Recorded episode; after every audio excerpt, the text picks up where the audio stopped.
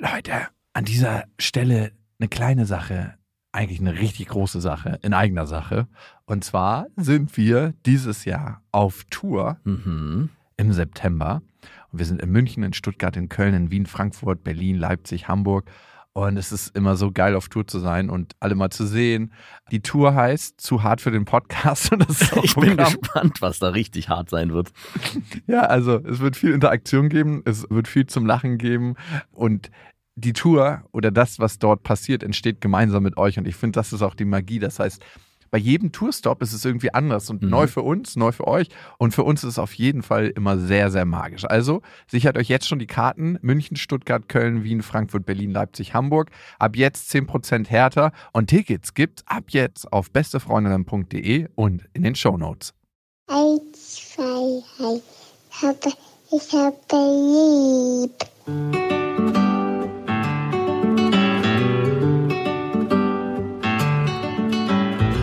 Das sind beste Vaterfreuden. Keine bösen Wörter. Die Fremde, alte Schöpfe! Setz dich bitte hin. Der langweilige Podcast übers Kinderkriegen mit Max und Jakob. Hallo und herzlich willkommen zu Beste Vaterfreuden. Hallo und die Folge heißt Hobby Dad. Und die heißt so, weil sich, ich glaube, die Aufgaben eines Vaters stark verändert haben. Von der letzten Generation zu dieser sogar schon. Und davor sowieso ganz, ganz stark. Also wenn ich daran denke, was für ein Vater mein Opa war, der war wirklich so ein Stück weit ein Freizeit-Hobby-Dad. Also Arbeit war an erster Stelle, dann seine eigenen Freizeitbeschäftigungen. Klar war der auch oft da und viel da als Vater, aber ich habe das Gefühl gehabt, dass Kinder so, ein- so ein Beiwerk waren in der Familie. Ja, Und Kinder sind immer mehr zentral in den Fokus gerückt, gerückt über die letzten Generationen. gerade für Väter. Außer bei dir, ne? Da sagen die Kinder jetzt immer nur Papa Arbeit. Neuerdings, meine Tochter sagt, Papa ist immer arbeiten und Felix kontert dann entsprechend Papa arbeiten. Mein Sohn spielt mittlerweile oben im Zimmer Papa arbeiten. Ich weiß nicht genau, was da passiert, aber meine Freundin hat Du mir weißt doch selber nicht, was bei dir passiert. Wie soll das ein Kind nachspielen können? Mein, meine Freundin hat mir letztens ein, eine Audionachricht geschickt, wo er so rumgemacht hat im Hintergrund. Man hört so Geräte sich bewegen, so Spielzeug sich bewegen und immer Papa arbeiten, Papa arbeiten. Oh Gott. Was ist noch langweiliger als selber zu arbeiten? Arbeit zu spielen. da frage ich mich schon, wenn wir über Hobby-Dads sprechen, ist mein meine Anwesenheit zu Hause eigentlich eher wie so ein Hobby, was ich so nebenbei mache? Also betrachte ich meine Kinder oder betrachten meine Kinder mich vor allem als einen Papa, der ab und zu mal da ist und ein bisschen mit uns tobt, mal zweimal in die Luft schmeißt und dann wieder, ich muss jetzt wieder arbeiten. Sind bei dir die Kinder an erster Stelle oder die Arbeit? Die Kinder. Drückt sich das auch in deiner Zeit aus? Nein, zurzeit nicht. Leider Okay. nicht. Wie lange geht dieses zurzeit schon? Also die Schwierigkeit ist, dass wir ja gerade ne- in einer besonderen Zeit leben, wegen Corona. Und so erkläre ich mir das auch. Die Kinder sind natürlich die ganze Zeit zu Hause Und kriegen das mit. und sind selber nicht im Kindergarten. In ihrer Arbeit. In ihrer Arbeit, in ihren Verpflichtungen eingebunden, sondern sind ja immer da. Das heißt, Nicht beim Ballett, nicht beim Geigenunterricht, nicht beim Fechten. Ja, und auch diese ganzen Hobbys, die man normalerweise nebenbei macht. Wir hatten einmal die Woche Kinderturnen, einmal die Woche war Schwimmen, dann haben wir uns zwei, dreimal verabredet. Also wir waren auch immer in Bewegung unterwegs. Und das findet alles nicht mehr statt, sondern man bleibt den ganzen Tag zu Hause oder geht vielleicht mal spazieren, fährt Fahrrad. Und in der Zeit bin ich viel entweder im Büro oder zu Hause am Arbeiten. Und dann kriegen die das natürlich aktiv mit, dass ich arbeiten bin. dass du auch berufstätig bist. Ja, nicht nur zu Hause die Freizeit genieße, während sie arbeiten sind. Und ich glaube auch, es kommt ein bisschen daher. Also die Zeit hat dazu geführt, dass den Kindern viel bewusster wird, dass Papa, auch wenn er da ist, gar nicht da ist. Sucht sich denn dein Sohn oder deine Tochter irgendwelche anderen Bezugspersonen, wenn du so viel am Arbeiten bist? Also natürlich meine Freundin, aber was auch passiert ist, wir haben Nachbarn, die genau gleiche alterige Kinder haben wie unsere. Und da ist der Vater von dem mittlerweile auch zum Spielkamerad von Felix und deren Kind geworden, sodass der mit beiden tobt zum Beispiel. Und wenn ich dann zu Hause bin, dann da stehe, denke ich, hm, was kommt als nächstes? Ist, ist dir das unangenehm, mit anderen Kindern so zu spielen wie mit deinem eigenen Kind? Weil ich merke das manchmal, wir haben genau die gleiche Situation. Wir haben ein Nachbarskind Ja. und der ist genauso alt wie Lilla. Und wenn ich Lilla hochschmeiße, dann kommt er natürlich auch an und will auch hochgeschmissen werden. Der wiegt halt fünf Kilo mehr. Das ist so, eine kleine Kettlebell, die da immer hochgeschmissen werden wird. Aber ich kitzel den dann auch so, wie ich Lilla kitzel und handhabe den eigentlich so, jetzt nicht ganz so intensiv, ich küsse den jetzt nicht oder Nee. so, wie mein eigenes Kind. Aber ich frage mich immer, wo ist da die Grenze? Also darf man ein fremdes Kind, in Anführungsstrichen, das ist ja nicht mein Kind, sondern das Nachbarskind, ist einer meiner guten Kumpels, Ja. So behandeln, wie man das eigene Kind behandelt? Ich glaube, man muss es. Aber ich kenne diese Hemmschwelle auch. Ich bin am Anfang auch so, hä, ist es in Ordnung? Kann ich den jetzt auch so hochwerfen? Ich meine, allein schon das Toben, es geht ja jetzt gar nicht irgendwie um Küssen oder so, aber ich meine, so wie man mit seinem eigenen Kind tobt, ist es ja ganz speziell und man hat sich da auch irgendwie arrangiert und bestimmte Sachen gehen und bestimmte Sachen gehen nicht und der eine macht es vielleicht auch ein bisschen extremer als der andere. Ich glaube, du hast so eine ganz spezielle Wurftechnik, wie du Wilder hochwirfst. Ja, ich werf die von unten, also die viel Kraft kommt aus dem Bein und das letzte, den letzten Impuls, dass sie auch wirklich richtig hochfliegt, ist es so wie so ein Peitschenschlag aus den Armen heraus. also sie, äh, es schafft es so ungefähr einen Meter über die Arme, über die Handspitzen zu fliegen. Ach, so wenig. Ey, das will ich mal sehen. Also das letzte Körperteil von dir, Ach so, okay. von Felix, dass es einen Meter über dir ist, nicht Nee, der Kopf. Nicht der Kopf, okay. Nee, nee. Und bei diesen Sachen ist es, glaube ich, schon so, dass und bei diesen Situationen, gerade dieses Extreme, bin ich schon vorsichtiger mit anderen, weil ich natürlich nicht weiß, mag der das so hochgeschmissen zu werden oder mag der aufs Bett gefeuert werden oder äh, darf ich den umtreten im Spiel? Roundhouse Kick, ist das auch okay? Machst du nicht so Judo-Griffe? Ich mache immer so, ich stell den immer, also meinem Sohn stelle ich immer so ein Bein, nehme ich so seitwärts, stell den so ein Bein und wirf, werf den dann halt so, oder lass ihn so auf den Boden. Nee, was ich mache, so vom Wrestling gibt's ja immer diese Undertaker-Moves, wo du jemanden so ganz hoch machst und dann von ganz oben runterschleuderst. Ja, genau. Und das mache ich auch. Das funktioniert mit so einem Griff unter, unter den Arm und dann kannst du das Kind über diesen Arm drehen Gen- und dann mit dem Rücken aufs Bett. Das mache ich natürlich nur auf dem Federbett, wo alles Genau. weich ist. Also Ja. das kannst du nicht auf dem Boden machen. da wäre das Geschrei groß. Aber das mache ich immer. Und mein kleiner Neffe mag das auch total gerne und der will es immer mit voller Wucht haben, so 30, 40 Mal hintereinander. Aber ähm, ja, das würde ich jetzt wahrscheinlich nicht mit meinem Nachbarskind machen. Siehst du? Ich nehme mich auch nicht. Also es gibt so Grenzen, wo ich denke, ja, das ist bei meinem Kind okay. Weil es gefährlich ist und dieses Risiko kann ich persönlich für mein eigenes. genau. Und wenn es sich verletzt, ist es ja auch mein Thema. Aber bei den Nachbarskindern oder Freunden bin ich da schon vorsichtiger.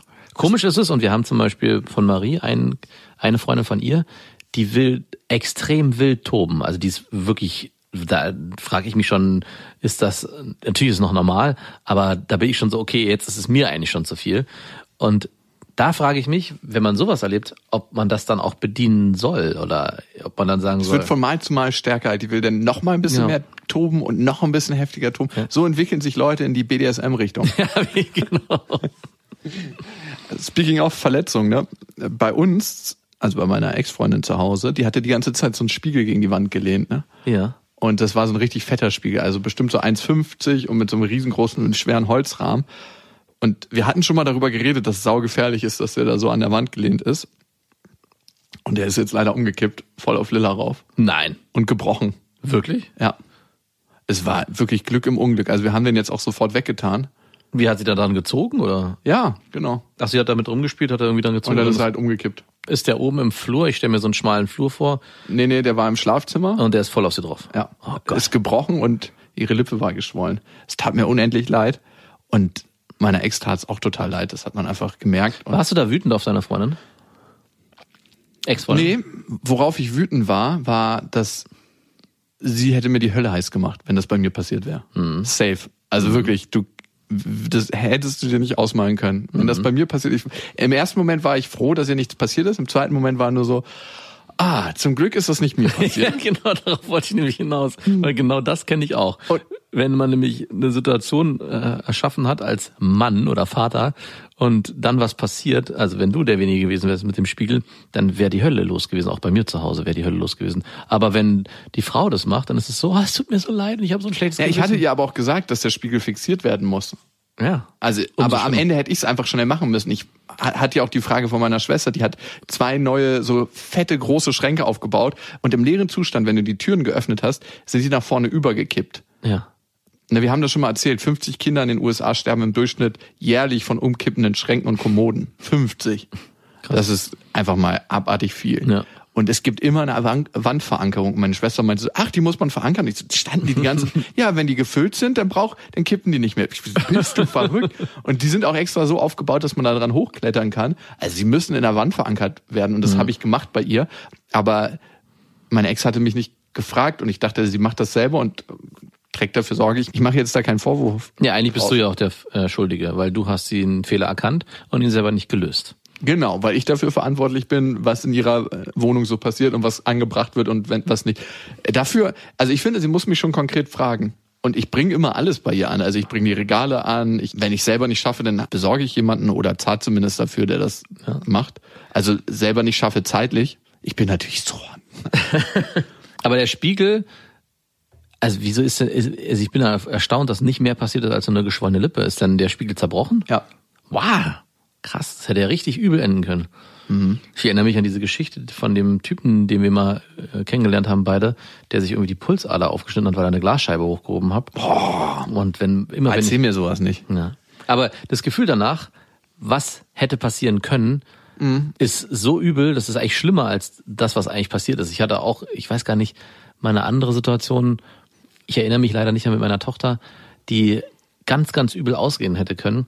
Ich hatte früher, als ich noch in der Jugendhilfe gearbeitet, zum Beispiel mal einen, einen Jugendlichen gehabt oder ein Kind gehabt, das ungefähr so auf Hüfthöhe mit seinem Kopf groß war und habe in der Küche irgendwas geschnitten mit so einem richtig großen langen Messer und höre so im Flur, wie auf jemand angetrappelt kommt, drehe mich um mit diesem Messer, Oh nein. hab das so auf Hüfthöhe und das Kind kommt in mein, kommt, wollte mich umarmen und kommt auf mich zugerannt und ich sehe noch, wie das Messer so am Kopf so an der Seite vorbeischleift, an der, an der Kopfkante und hier so eine ganz kleine, blutige, dünner ähm, Strich war. Das ist ja wie in so einem Horrorfilm. Wirklich. Und ich dachte danach so, hui, das hätte ganz, ganz anders ausgehen können. Aber wie kommt's denn, dass du dich mit dem Messer umdrehst? Na, ich habe einfach nur, ich dachte so, hey, was ist das für ein Geräusch? Habe mich umgedreht, hatte das Messer so auf Hüfthöhe und er kam genau in dem Moment, weil ich nicht anscheinend das nicht richtig geortet habe, wo er schon ist, war er schon vor mir und kam pam angerannt. Und danach habe ich, seitdem habe ich ein Messer nie wieder in dieser Höhe, also also leg's immer wieder ab. Das- Immer in Augenhöhe jetzt bei Erwachsenen.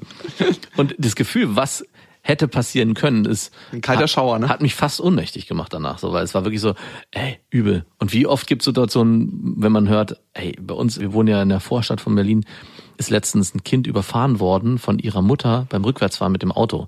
Sie hat es nicht gesehen. Und wenn ich das höre, was was geht da, was, also das kann man sich gar nicht vorstellen. Seitdem bin ich auch immer beim Autofahren extrem vorsichtig und gucke immer vorher, dass keine Kinder da sind. Also, Wenn es ein Geräusch macht, hältst du sofort an. Ja, Unfälle im Haus. Das ist Wahnsinn. Ne? Erinnerst du dich noch einen Kinderunfall von dir? So, ich Ja. hab noch so ein paar sehr markante. Also du siehst ja, ich habe so eine Narbe am Zeigefinger. Mhm. Und ich habe als Kind immer und ich habe eine krasse Abneigung gegen Ausflüsse. Mhm. Also beim Waschbecken, beim Ach, Ausflüsse, ich dachte, wenn dir irgendwie, wenn du eine Wunde hast und du hast bei Frauen Ausfluss. untenrum, nein. ist jetzt auch nicht mein erstes Präferenzgebiet, aber ist halt wie es ist. Nee, tatsächlich so in der Badewanne oder beim Waschbecken. Und bei mir war es als Kind so, da war ich noch super jung, da war ich noch nicht mal ein Jahr. Ich habe mit meinen kleinen Fingern immer in diesem Ausfluss rumgebrokelt. Meine Mutter hat nicht gesehen, dass ich meinen Finger in diesem Ausfluss habe und hat mich hochgenommen. Und dann ist äh, das äh, Metall da reingefahren in mein Fleisch. Und ich habe ja immer noch so eine krass übertrieben große Narbe. Ist auch nicht so schön am Zeigefinger. Ja. Genau aus diesem Grund. Hat schon mal eine Frau gesagt, ich komme mit dir nicht zusammen wegen dieser Narbe, ich kann mit dir nicht schlafen. Bitte finger mich nicht mit diesem einen Narbenfinger. mein Kitzler kannst du damit bearbeiten, aber nicht reinführen, bitte. Nicht den Narbenfinger. Also ich hatte selber sowas nicht bei mir erlebt, aber ich weiß, dass ich meinen Bruder mal durch die Wohnung gejagt habe. Ähm, Und als wir ins Schlafzimmer reingerannt sind und ich hinter ihm war und er so eine Panik vor mir hatte, ist er gestolpert und die Bettkante von meinen Eltern, die war so eine richtig spitze, richtig übel. Und er ist halt voll mit seinem Zahn gegen diese Bettkante. Dieser Zahn ist irgendwie nicht rausgefallen, war aber es war, hat krass Blut gespritzt. Und der ist dunkel geblieben, äh, bis dann der nächste Zahn kam. Also Ah, okay, super, dass es die ersten waren. Mhm, waren die ersten, richtig übel. Nee, stimmt gar nicht. Der, das waren die, die nächsten Zähne. Er hat dann Jahre später, glaube ich, diesen Zahn sogar, der musste sogar dann irgendwann mal rausgenommen werden. Viel, viel später wegen was anderem. Der hat sich den Zahn abgebrochen und dann haben die ihn komplett ausgetauscht. Ah, krass. Aber der war immer verfärbt. Und dann immer, wenn ich ihn gesehen habe, er hatte noch was anderes. Es gab diese Bettkante, war zweimal eine Rolle gespielt. Er hatte auf der Stirn, so wie Ah, die kenne ich so, die Narbe Genau. bei ihm auf der Stirn. Die habe ich ihm, die habe ich ihm nicht an der Bettkante, stimmt gar nicht, aber ich bin auch wieder hinter ihm hergerannt und er ist gegen eine Türkante gerannt, also gegen so eine große Tür, auch richtig spitz und voll mit der Stirn gegengerannt.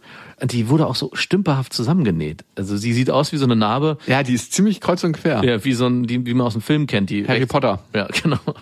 Mein Bruder hat übrigens original die Harry Potter Narbe, weil er mal beim Rodeln gegen eine Parkbank gerodelt ist, aber richtig mit voller Wucht. Und das sieht aus wie bei Harry Potter über, über die Stirn. Geil. Ich habe ja noch eine üble Narbe am Knie und ich bin damals mit so einem kleinen Dreirad gefahren. Um so einen Tisch wurde ich geschoben von meiner Schwester. Wir haben ab und zu Zeit verbracht bei einem Pärchen, wo der Mann immer nackt rauskam. Und ich erinnere mich noch als Kind, dass er wirklich einen armgroßen Penis hatte.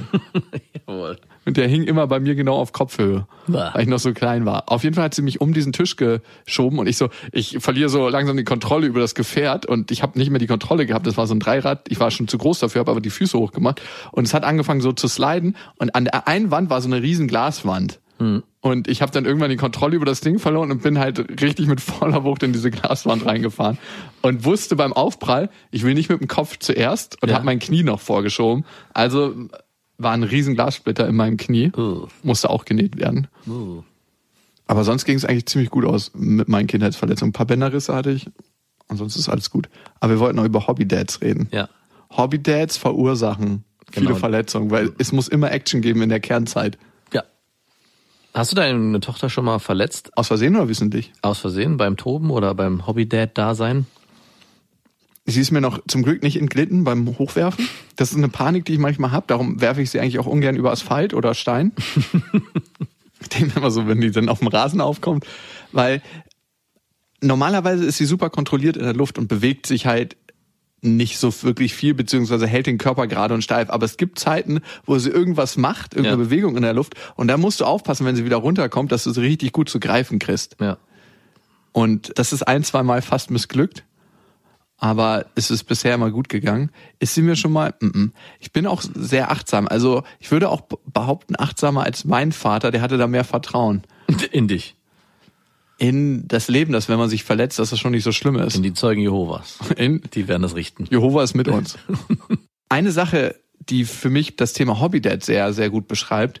Ich hatte in meinem Aufwachsen, und mein Vater hatte das auch mal berichtet, das Gefühl, es muss immer was passieren, dass man eine Berechtigung hat, zusammen zu sein. Dass man irgendeinem Hobby nachgeht. Also mein Vater hat mich immer zu seiner Arbeit mitgenommen früher. Das war richtig cool zu sehen, wo er so arbeitet und wie er das so macht. Mein Vater macht so Altbausanierung hat er früher jedenfalls gemacht und dann mit ihm auf der Baustelle zu sein, so er als Maurer und wie man das so macht und wie man ein Haus entstehen lässt und wie handwerklich Dinge umgesetzt werden. Wir sehen ja immer nur das Fertige, aber wie so ein Boden zusammengesetzt ist und auch wie ein Altbauboden zusammengesetzt ist, fand ich mega spannend. Und dann bin ich ja auch immer so gelaufen wie mein Vater, um das zu imitieren und so. Ist auf jeden Fall ein weitaus spannender Beruf als irgendwie ein Vater, der im Büro arbeitet. Ich erinnere mich an die Besuche von meinem Vater im, auf der Arbeit immer nur, dass er in, da auf, an, hinter seinem Schreibtisch saß in so einem alten Bürogebäude und ich dachte, was wird hier eigentlich gemacht? Hier, wird, hier macht doch niemand irgendwas. Ah, da wurde was gemacht, oder? Ich hoffe doch. Aber du hast deinen Vater weitaus aktiver, glaube ich, erlebt in, im Machen und im Schaffen, als ich meinen Vater erlebt habe. Mein Vater war immer selbstständig und ich fand es als Kind schon krass, in welchen Kontexten er sich bewegt. Und so auf dem Bau gibt es natürlich auch eine richtig roughe Sprache und die ganzen Leute sind ziemlich heftig miteinander. So, zumindest bei meinem Vater war das so. Kann sein, dass es. Aber mein Opa war ja auch schon auf dem Bau, ne? Der Ja. ist ja, ja auch Maurer. Und was ich trotzdem immer erlebt habe, dass immer es einen Grund gab dafür, dass man zusammen ist. Also es gab nie das, wir sind nur zusammen und es gibt mal keine Überschrift des Ganzen. Wir Ah. gehen zur Arbeit, wir fahren zusammen Inlineskates, was schön ist. Aber das ist was, was ich, und deswegen habe ich heutzutage manchmal das Gefühl, wenn ich mit jemandem zusammen bin, muss es einen Grund geben für dieses Zusammensein. Ja. Es geht nicht, dass man einfach zusammen ist und sagt so, das lerne ich gerade durch eine gute Freundin von mir, das ist auch die Patentante von meiner Tochter. Wir treffen uns öfters mal und es gibt keinen Grund, warum. Also, dass man einfach nur sich trifft und sagt, dann gucken wir, was passiert. Und das habe ich mit Lilla selber auch, dass Ja, ist mir auch schon aufgefallen. es da keinen Grund gibt, sich zu treffen, sondern dass man einfach Zeit verbringt. Das kann Aber sowas. ich wollte es gerade anders sagen. Ich habe bei dir das Gefühl, zumindest gehabt eine Zeit lang, dass du eigentlich immer was mit Lilla machen musstest. Ja. Also dass du eher auch so getrieben warst, hey, wir verbringen jetzt Zeit miteinander und wir unternehmen jetzt was. Und wenn es auch nur der Spaziergang übers Tempelhofer Feld ist, es muss immer unter einer Überschrift stehen. Ist es immer noch so oder hat es Die geändert? Überschrift heißt jetzt, es muss keinen Grund mehr geben. Ah ja. Eine neue Überschrift ist gefunden, aber es läuft immer noch unter einer Überschrift. Nee, tatsächlich versuche ich das genau nicht mehr so zu machen, weil es lässt manchmal wenig Raum für Entwicklung und für das, was sonst noch möglich ist. Also ich nenne dir mal ein Beispiel. Sie hat so ein bisschen Probleme, auf Toilette zu gehen. Es dauert immer länger bei ihr. Hat ihre Mama Deine Patentante. Nee, Äh, die Patentante von deiner Tochter. nein. Achso.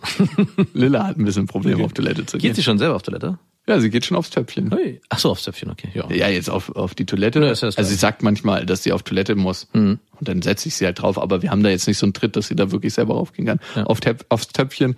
Na, nee, da braucht sie auch noch Hilfe. Also ich ziehe ja dann schon mit die Hose runter, dass sie ihren Body nicht voll pinkelt oder voll kackert. Und sie möchte meistens nicht alleine auf Toilette sein. Und ich leg mich dann manchmal so daneben, dass ich mich auf den Boden setze oder lege. Und da wird auch nicht viel gequatscht, sondern dann ist sie da 15 Minuten beschäftigt und ich liege einfach daneben. Und es ist für sie einfach, dass jemand anwesend ist, während sie ihr kleines Geschäft macht. Ja, war bei meiner Tochter auch so.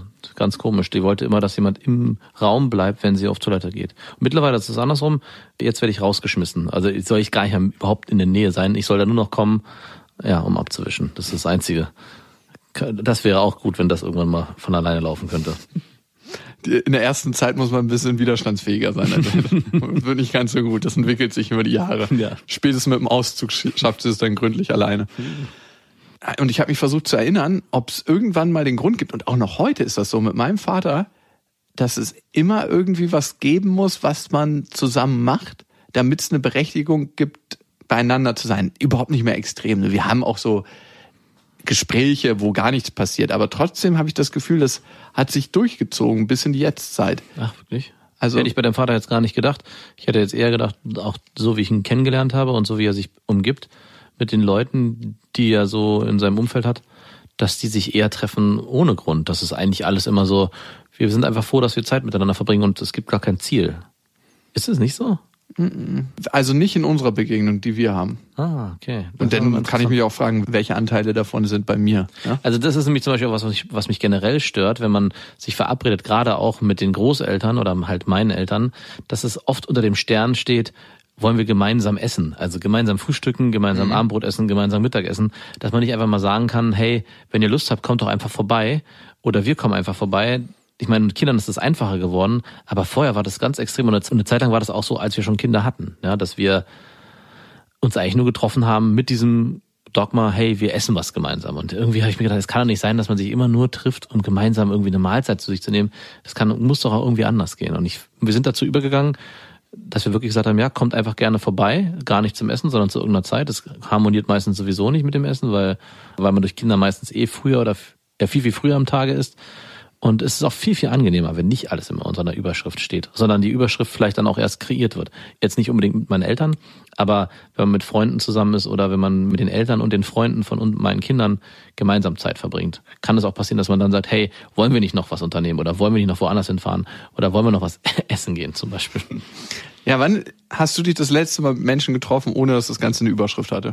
Äh, jetzt gerade letztes Wochenende zufällig mit einem Kumpel, mit dem ich mich lange nicht mehr getroffen habe, weil wir es immer wieder probiert haben und es nicht geklappt hat. Und wir haben auch gedacht, hey, wollen wir vielleicht irgendwie spazieren gehen am See mit den Kindern oder wollen wir frühstücken gemeinsam und dann hat sich das alles nicht ergeben. Dann meine ich, du, wie sieht's, wie wär's denn, entweder komme ich einfach vorbei bei dir oder du kommst bei mir vorbei und so war's dann. Er ist halt einfach gegen 11 Uhr, auch nur Abends? Nee, morgens, so eine Zwischenzeit einfach vorbeigekommen. Und wie ich dachte, wir bleiben, er bleibt so eine Stunde da, am Ende ist er fünfeinhalb Stunden da geblieben. Und wir haben einfach nur, ja, am Ende dachte ich so, es reicht jetzt auch. Wirklich? Hast du gedacht?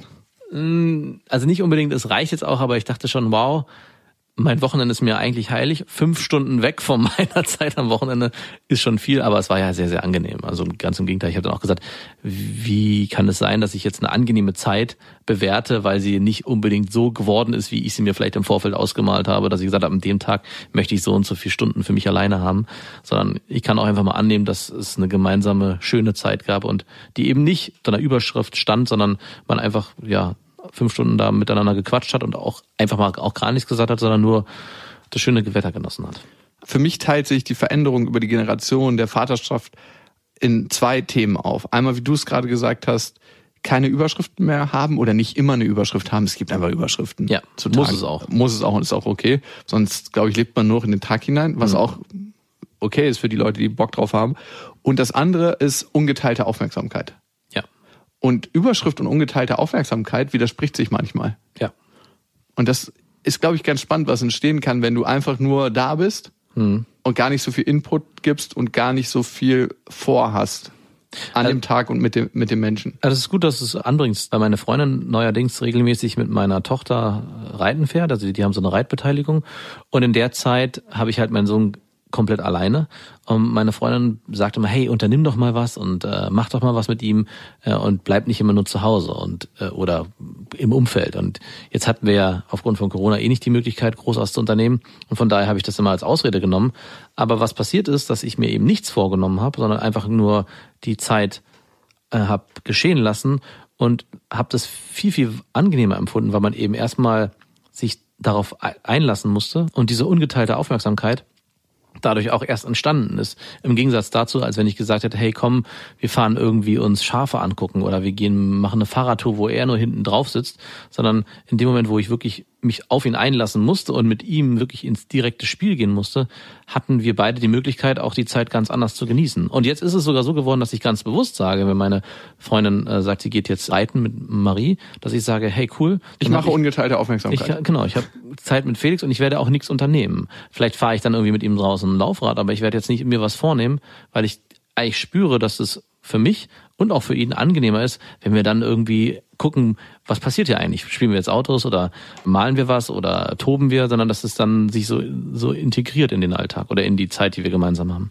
Ja, spannend. Also ich finde das eine, eine gute Überschrift, eh für die Begegnung mit Menschen. Ja. Ungeteilte Aufmerksamkeit. Daddel ich auch die ganze Zeit an meinem Handy und schreibe dann irgendwas mit Menschen, die ich dann sehe, bei denen ich wieder am Handy rumdaddle, für die nächsten Menschen, die ich dann treffe. Oder bin ich voll da und gucke, was passiert? Und es passiert was anderes, wenn du jemandem ungeteilt die Aufmerksamkeit gibst. Ich habe das gar nicht so oft mit meiner Tochter, aber ich hatte letztens einen Moment, da waren wir dazu gezwungen, weil ich gewartet habe und ich habe sie einfach mal auf den Arm genommen und so angeguckt und dann hat sie mich einfach in den Arm genommen und kurz festgedrückt. Es war ein, ein komischer Moment, weil es so aus ihrer Aktivität herauskam Ja. und es war wie so ein ich hab dich lieb oder so. Ja, wird's gewesen sein. Ich hab dich lieb. Sie hat es nicht gesagt. Nee, aber- ich konnte es nicht hören, weil sie es nicht verbalisiert hat. Und deswegen konnte ich es auch nicht annehmen Ich konnte das überhaupt nicht annehmen. und habe sie weggedrückt. Jetzt nicht. Und jetzt gleich zu unseren Hörermails. Davor die Info, ihr könnt uns folgen auf Instagram und wir sind natürlich auch auf allen gängigen Podcast-Plattformen, auf dieser, auf iTunes und auf iTunes könnt ihr uns eine Bewertung hinterlassen. Und ich fand die ganz gut hier. Zwei halbdemente Spasten. Was? Nein. Der eine mit Daddy, der andere mit Mommy-Issue, die mehr in ihrem Leben erlebt haben als eine Netflix-Familienserie in zehn Staffeln. Trotzdem habe ich beide Podcasts seit Mitte 2019 binge gehört, manchmal mit einem Lachen im Gesicht und manchmal möchte ich mir eine Gabel in das Ohr rammen. Drei Sterne.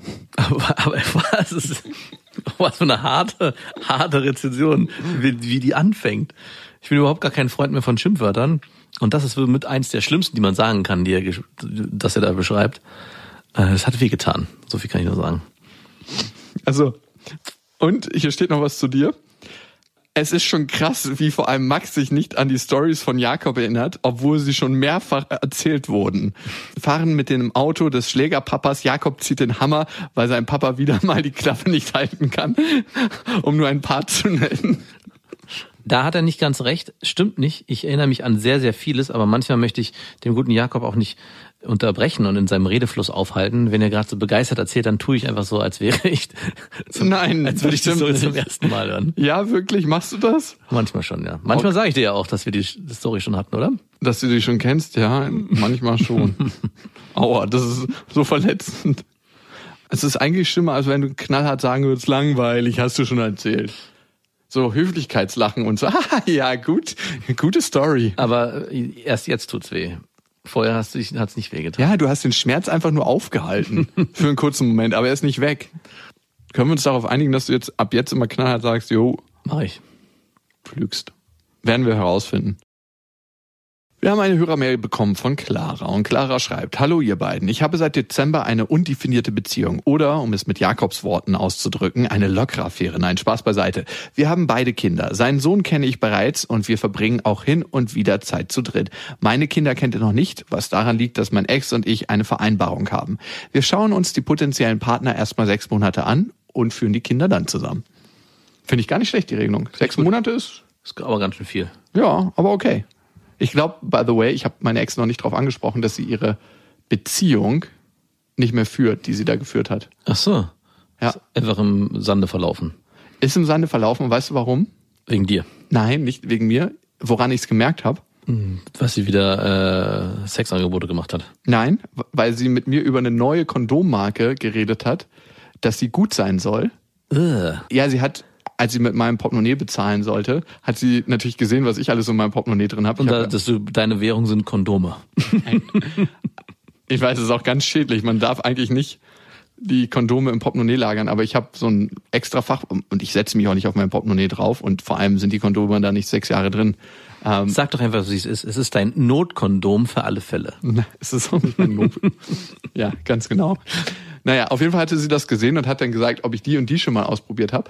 Und ich glaube, dass sie die mit jemand anderem ausprobiert hat, weil ich persönlich, irgendwann findest du ja deine Kondommarke und wechselst sie eigentlich nicht mehr so häufig. Ist das so? Kaufst du jedes Mal irgendwie andere Kondome und sagst, oh, die probiere ich jetzt mal aus. Mit dem Bananengeschmack und den Noppen. Ich, weil ich so spielerisch bin. ich war immer sehr, sehr geizig beim Kondomkauf. Wie, wie mein Vater, der Discounter-Kondome kauft. Ja, eine Zeit lang schon. Die extra dicken. Für extra wenig Gefühl. Gibt's eigentlich Recycle, Kondome aus recyceltem Material? Oder gibt's, kann man Kondome recyceln? Also es gibt natürlich vegane Kondome und vegane Kondome Fair Trade und so, aber recycelt habe ich jetzt noch nicht gehört. Das Kondome aus PET-Flaschen? eine PET-Flasche. Einfach abschneiden, reinstecken, einführen. Oder Kondome aus Mikroplastik, so, dass man beim, wir, wir bimsen, wir bimsen für das Meer. Oder wir bimsen das Meer wieder sauber. Also ist eh überall Mikroplastik schon drin, auch in den Punanis von heute. In Ah, ja. guten Punanis ist heute Mikroplastik enthalten. Oh. Da brauchst du dir gar keine Sorgen machen. Aber ich finde schon irgendwie komisch, dass deine Ex-Freundin dich anspricht auf Kondome. Es ist noch mal, es- habt ihr, da seid ihr so locker miteinander? Ich habe mittlerweile das Gefühl, dass sie überhaupt nicht locker ist. Bei ganz, ganz vielen Sachen. Aber diese Sachen so zum Ausdruck bringt, dass es locker wirkt und dass sie anders wirkt. Und mir ist es bei einer Sache aufgefallen, und ich finde, da machen wir noch mal eine Folge drüber, dass die Oma von ihr gestorben ist.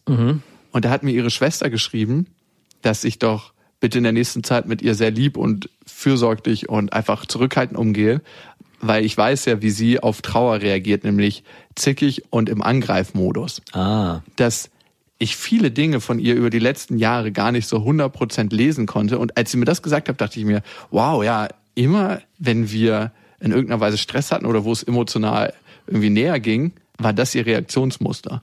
Und ich brauchte ihre Schwester, um da ein bisschen mehr Verständnis für entwickeln zu können. Weil ich war im ersten Moment eigentlich irritiert und dachte, hey, wir haben ja eigentlich gerade so einen emotionalen Moment oder beziehungsweise ist emotional was was näher geht und sie ist damit immer ganz anders umgegangen, als ich es erwartet hätte. So, zurück zu Clara. Sein Sohn zwei geht noch nicht in den Kindergarten, was an sich ja auch kein Problem ist. Allerdings hat er auch keine Kontakte zu anderen Kindern, außer einem Baby, welches auf dem Grundstück wohnt. Wir waren schon öfters auf dem Spielplatz, Bauernhof, im Museum und so weiter und immer das gleiche Bild. Sobald Kinder mit ihm spielen wollen, fängt er an zu weinen und rennt weg, weil er so verunsichert und oder überfordert ist.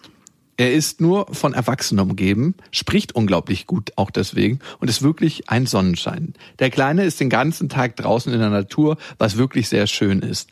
Nächstes Jahr soll er in die Kita gehen.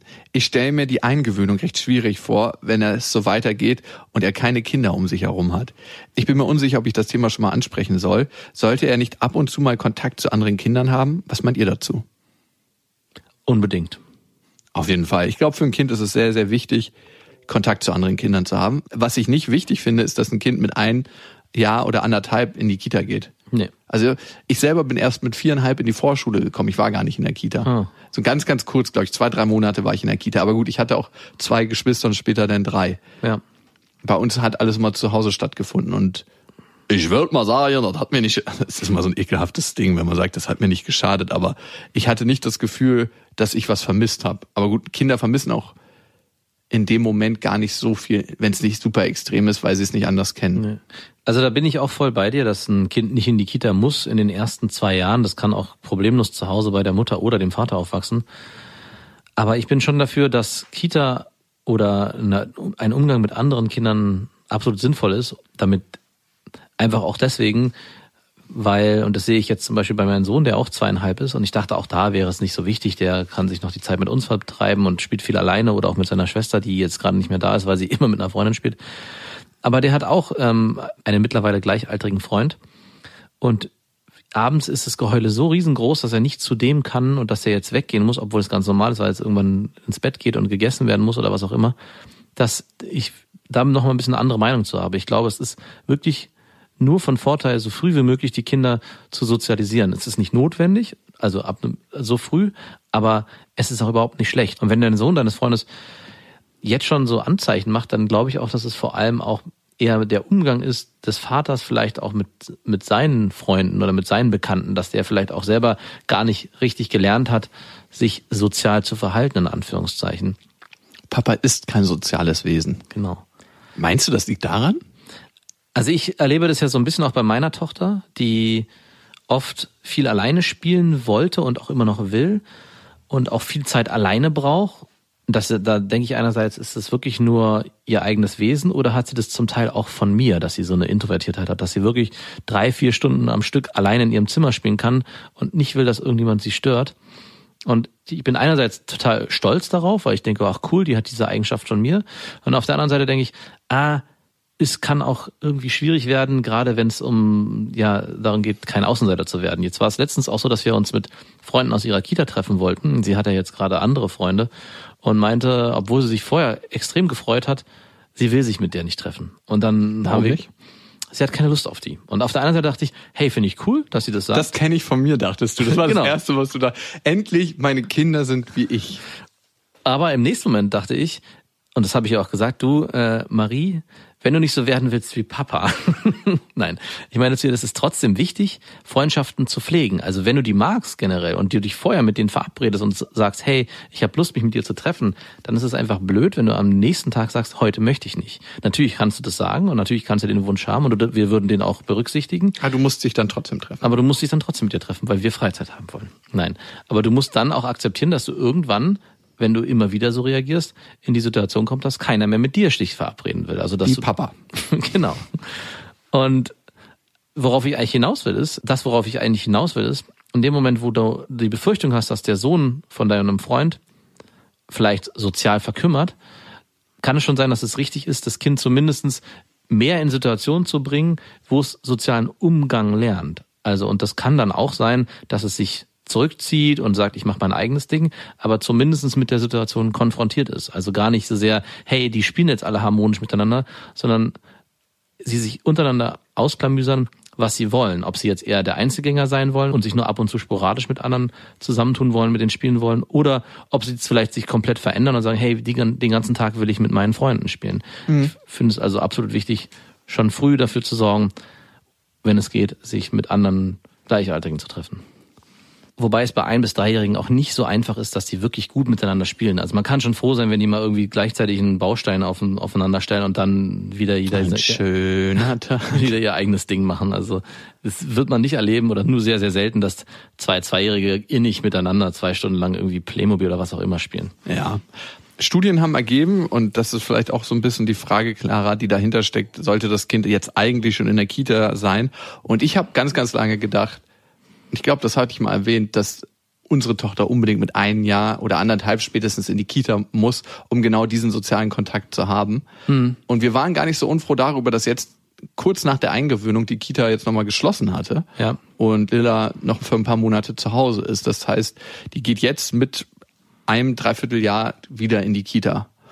Ich habe mich mit dem ganzen Thema wissenschaftlich ein bisschen beschäftigt und relativ neue Studien weisen darauf hin, dass es nicht unbedingt notwendig ist, dass Kinder, um sich gut zu entwickeln, direkt mit einem Jahr oder anderthalb in die Kita müssen. Die empfehlen sogar, dass ein Kind ab dem dritten Lebensjahr in die Kita geht. Also viel, viel später, als ich immer dachte. Ja. Klar, gibt es zu jeder Studie eine Gegenstudie, aber ich kann mir gut vorstellen, dass es für ein Kind schön ist, relativ lange zu Hause zu bleiben, Absolut. wenn man es sich erlauben kann. Wenn man sich erlauben kann. Und äh, wie hat die Studie die Familien betrachtet, weißt du das? Weil ich, früher war es ja so, dass Kinder vor allem in Großfamilien groß geworden sind und dann viele Geschwister und Großeltern und Da braucht man noch nicht mal mehr in die Schule gehen. Genau, also im Prinzip ersetzt ja die Kita so ein bisschen dieses Großfamiliensystem, was man in, vor allem in Großstädten halt nicht mehr hat. Da hat man meistens oder sehr oft eine ein Pärchen mit einem Kind, was in einer Wohnung wohnt und da ist eine Kita eigentlich wie ein Ersatz für die Großfamilie. Ist es, trifft es dort auch zu oder wo hat die da nicht differenziert, diese Studie? Da muss ich noch mal reingehen ins Studiendesign. du hast mich da auf jeden Fall auf, meinem, auf einem sehr schlecht recherchierten Fuß erwischt. Schade, das würde mich wirklich interessieren, in welchem Verhältnis das steht. Ob das, weil ich glaube ich schon, und ich erinnere mich zum Beispiel an den Konflikt, den du damals auch mit deiner Ex-Freundin hattest, warum du wolltest, dass sie in die Kita geht. Du hattest nämlich Sorge, dass deine Tochter zu wenig Zeit mit anderen Kindern verbringt. Ja. Nämlich gar keinen, gar nicht eigentlich. Ja. Und ich weiß auch noch, dass ich das so ein bisschen bestätigt hatte, dass ich dachte, hm, ja, könnte man schon drüber nachdenken. Ich weiß, dass meine Freundin sehr viel gemacht hat außerhalb äh, des eigenen Haushaltes, dass sie beim Kinder-Yoga war, beim Kinderton, beim, ich weiß gar nicht wie mehr, wie das alles heißt. Äh, das waren auch zum Teil, ähm, kann man sich auch fragen, wie sinnvoll diese Sachen sind, aber trotzdem war sie und auch Marie ständig irgendwie mit anderen Kindern in Begegnung und in Berührung. Bei Felix war das dann gar nicht mehr so intensiv, aber gut, der hatte dann seine Schwester, also hatte auch einen sozialen Umgang mit einem Gleichaltrigen, in Anführungszeichen. Und ich glaube nicht aufgrund dessen, dass wir das so handhaben, aber generell hattest du so ein bisschen das Bedürfnis, Lilla so früh wie möglich in Sozialkontakt zu bringen, damit sie halt eben nicht jemand wird, der vielleicht ängstlich wird oder sozial verkümmert. Ja. Es war vor allem angstmotiviert, deine Herangehensweise. Total angstmotiviert und vor allem total von dem Bild geleitet, dass sie nicht selbstständig genug ist, ihre eigenen Dinge für sich zu machen. Ja, stimmt. Und ich habe neulich gemerkt, dass sie sich doch ganz anders entwickelt hat, als ich immer gedacht habe und dass sie ihr eigenes Ding macht. Ich habe sie gefragt, ob sie Lust hat, die Rechnung zu bestellen im Restaurant. und ich weiß, dass ich immer krass Angst davor hatte, äh, das zu machen, weil es mir irgendwie komisch und un- unangenehm war. Ja. Und ich habe sie einfach gefragt, ob sie Lust hat, also relativ neutral. Ja. Ich habe nicht gesagt, mach das mal, sondern und sie ist dann hingegangen und hat bestimmt 30 Sekunden vor der Kassiererin gestanden, Klar, cool. hat aber nichts gesagt. Natürlich nicht. Irgendwann bin ich dann hin und habe gesagt, sie wollte eigentlich die Rechnung bestellen. Und ich meine, bei dir oder euch hat sich ja dann organisch ergeben. Du hast ja dann immer mehr auch Zeit mit deiner Schwester verbracht und mit deiner Mutter, wo ja dann auch ihre Enkel und Neffen oder was auch immer war. Also sie hatte dann irgendwann diesen sozialen Austausch. Und ich glaube auch nicht, dass da Quantität vor Qualität geht. Also Kita nur weil in der Kita irgendwie 10, 15 andere Kinder rumrennen, ist es nicht besser, sondern vielleicht ist es sogar gerade andersrum besser, wenn man irgendwie zwei, drei ausgewählte Kinder hat, mit denen man Zeit verbringt und die sich dann gegenseitig beschäftigen, als dass man so einen Überfluss hat. Und das ist eher mein Gefühl bei vielen Kitas, dass es fast schon eine Überforderung ist. Also ein, ein zweijähriges oder dreijähriges Kind oder auch einjähriges Kind in eine Gruppe zu stecken, wo 10 bis 15 oder vielleicht sogar mehr Kinder in Großgruppen zusammen sind, ist auch unglaublich anstrengend. Also es ist wie so, als würde man jeden Tag eine kleine Party feiern. Machen wir ja auch nicht im Alltag. Ja. Man muss sich mit allen arrangieren, man muss mit allen gucken und muss immer sich die rauspicken, die zu einem passen. Ich stelle mir das auch sehr, sehr anstrengend vor, für so ein kleines Kind schon so früh mit so vielen Kindern zusammen zu sein und Gleichaltrigen. Weißt du, das Einzige, was anstrengend ist, Was denn? dir zuzuhören. Und ihr wisst ja, es gibt kein richtig oder falsch. Zuhören ist einfach anders. Macht's gut. Das waren Beste Vaterfreuden mit Max und Jakob. Jetzt auf iTunes, Spotify, Deezer und YouTube. Der 7-One-Audio-Podcast-Tipp. Hallo, ich bin Lynn. Und ich bin Leo. Ihr kennt uns vielleicht schon vom True Crime Podcast Mord auf Ex. Eigentlich sprechen wir da ja jede Woche über Verbrechen. Aber da gibt es ja noch ein anderes Thema, das die Menschen und uns schon immer fasziniert hat. Die Liebe. Krasse Geschichten, die wirklich passiert sind. Bonnie und Clyde zum Beispiel. Cleopatra und Caesar Oder Diana und Charles. oder halt Camilla. Liebe gibt's bei True Love aber auch nicht nur im klassischen Sinne. Es geht auch um Familie, um die Liebe zum Beruf oder sich selbst oder Freundschaft. Am besten sind ja auch eh die Filme, wo dann am Ende steht, nach einer wahren Begebenheit. Das sind so Geschichten, die kannst du dir eigentlich gar nicht ausdenken. Ja. Und das gibt's jetzt eben als Podcast. Und das Ganze heißt True Love. Ja, der Name sagt's eigentlich schon. Aus True Crime wird True Love. Krasse Geschichten, Plot-Twist und verrückte Protagonisten. Es ist also in anderen Worten ein Podcast für alle, die True Crime hassen, aber auch für alle, die True Crime lieben. Macht euch bereit für ein neues Podcast-Genre, True Love. Oh, ich kann es gar nicht abwarten, euch die Geschichte zu erzählen von zum Beispiel dem Jungen, der nach seiner Mutter gesucht hat. Jahrelang, auch wenn ich wahrscheinlich dabei heulen werde. Oder die Geschichte von Sissy. Also der Film ist nichts dagegen. Ab dem 20. Oktober, überall wo es Podcasts gibt, True Love. Echte Geschichten, wahre Liebe. Voller Werbespruch, oder? Ja, aber es ist ja auch schön. Der Podcast macht ja glücklich. Ja, deswegen jetzt am besten direkt abonnieren.